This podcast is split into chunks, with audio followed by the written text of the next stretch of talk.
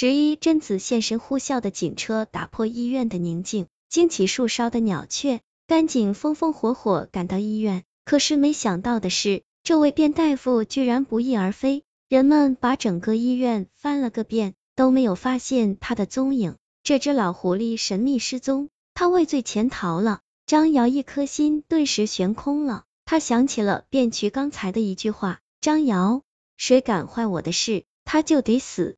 警方搜查了卞大夫的办公室，这个卞渠把诊室搞得像个小型图书馆，他的大多数书籍都与神经科有关。一条条书名在警方眼前闪过：弗洛伊德文集、精神分析引论、犯罪心理学、催眠变态心理学、异常与临床心理学、变异画像、都市变态心理、常态下的疯狂。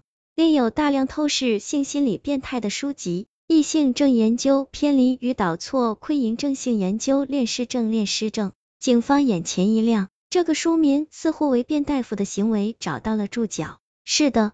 长期阅读和研究这些书籍，谁也不能保证自己不会成为变态。即便是精神防线坚固的如同城墙的心理医生。更重要的是，警方找到了张瑶说的那个材料，那是卞大夫呕心沥血写的论文，有好几篇，洋洋洒洒数万言，内容竟然都和炼尸有关。论文题目是颠覆与解构。人类对尸体的精神常态与变态尸体恐怖根源探秘，炼尸癖研究。张瑶想象着卞渠写作这些论文的情景，他从灰蒙蒙的暗夜中归来，身上还带着死尸的气息。他脱下代表圣洁易德的工作服，揉揉酸痛的胳膊，舔舔干燥的嘴唇，脸上还带着邪恶和满足的笑意。然后他拿起笔，就着昏暗的灯光，写下自己。的心得体会，该死的身体写作。张瑶最后一次回和平医院是在他作为证人去派出所后的当天下午。走进医院时，他就看到元老那个门卫正在和一个小孩围着花坛追逐嬉戏。元老手里拿着一架老式相机，时不时举起放下，像是在给孩子拍照。那个孩子大约五六岁，长得虎头虎脑。他边跑边回头冲袁树人喊道：“老猴子，来呀，来呀！”袁树人表情傻傻的，一脸憨厚，并不生气，紧紧的跟在孩子后面追赶。他跑起来的动作有些滑稽，他嘴里发出呵呵呵的笑声。自打来这家医院，这好像是张瑶第一次听到如此亲切的笑声。老院长黄婉平一脸正直，其实个人私心比谁都重。边渠是个心理医生，可他对自己的变态行为浑然不觉。而面前这个元老，长相丑陋，一看就是个怪胎，可是却连孩子都愿意跟他亲近。他丑陋的五官竟也有慈眉善目的一面，哪怕是面对别人的羞辱，他不动怒，一脸憨直。张瑶站在那看了一会，元老发现了他，小伙子，你回来了。元老冲他打招呼，嗯，袁大伯。你喜欢玩照相机？是啊，消遣时间。他喘着气，说话语气还是弱弱的，好像天生嗓子受到过什么损伤。我照了很多照片，很不错呢。就在这时，那个孩子突然反身冲上来，他跳着一把拍向元老的相机，来呀来呀，来拍我啊！只听吧的一声，元老的相机重重的摔在地上，散了架，相机镜头后盖。电池掉了一地，张瑶对相机也挺在行，他很快发现了一个问题，这台相机根本就没装胶片。从这一刻开始，张瑶突然觉得这个元老好像也有点不对头。那个孩子显然吓坏了，他站在那里愣了一下，随即像小猴子一样跳着跑开了。袁老呆看着地上，然后慢慢弯腰，长长的手臂轻而易举的探到地上。他开始一样一样的捡地上的相机碎片，这小鬼跑什么跑？我把它送给你好了。他喃喃的说，又拿起那些相机残骸，撩开衣角，一件一件的小心擦拭。晚上气温明显下降了几度，空气中有了一些潮湿的异味。入冬了，张瑶忽然觉得很孤独。这样的夜晚，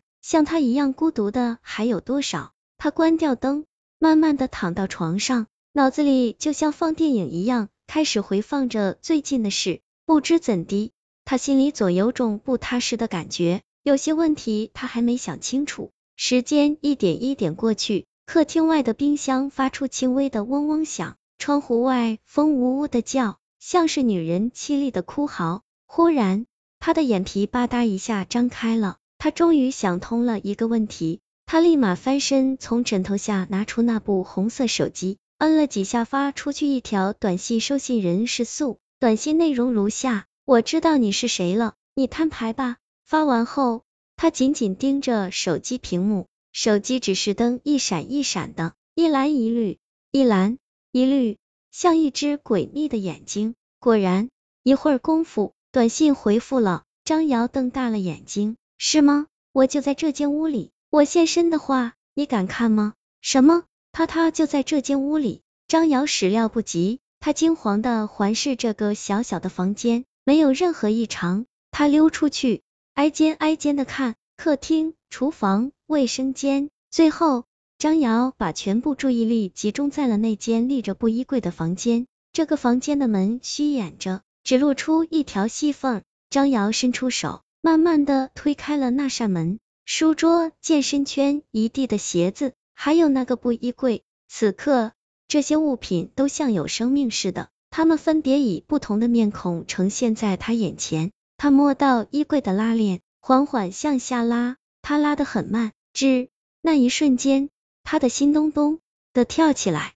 他担心衣柜里突然冒出一颗人头，这颗人头翻着白眼看着他，说：“张瑶，我等你很久了。”衣柜里除了衣物别无异常，他松了一口气，然后退了几步，开始上上下下打量这间屋子。初次进入这间屋子时，他就有一种很奇怪的感觉，现在这种感觉又来了，好像好像这间屋子比例不对。是啊，它与客厅走廊相比，竟深显得不太对称，好像少了一截。就在这时，状况出现了。张瑶看到那只衣柜居然慢慢向前移动了，终于，只听扑啦一声，那只衣柜轰然倒塌。衣柜一倒，后面墙壁就出现一道门，准确的说，那不算是一道门，只是一个近半人高的洞口。张瑶朝那黑乎乎的洞口望去，顿时魂飞魄散。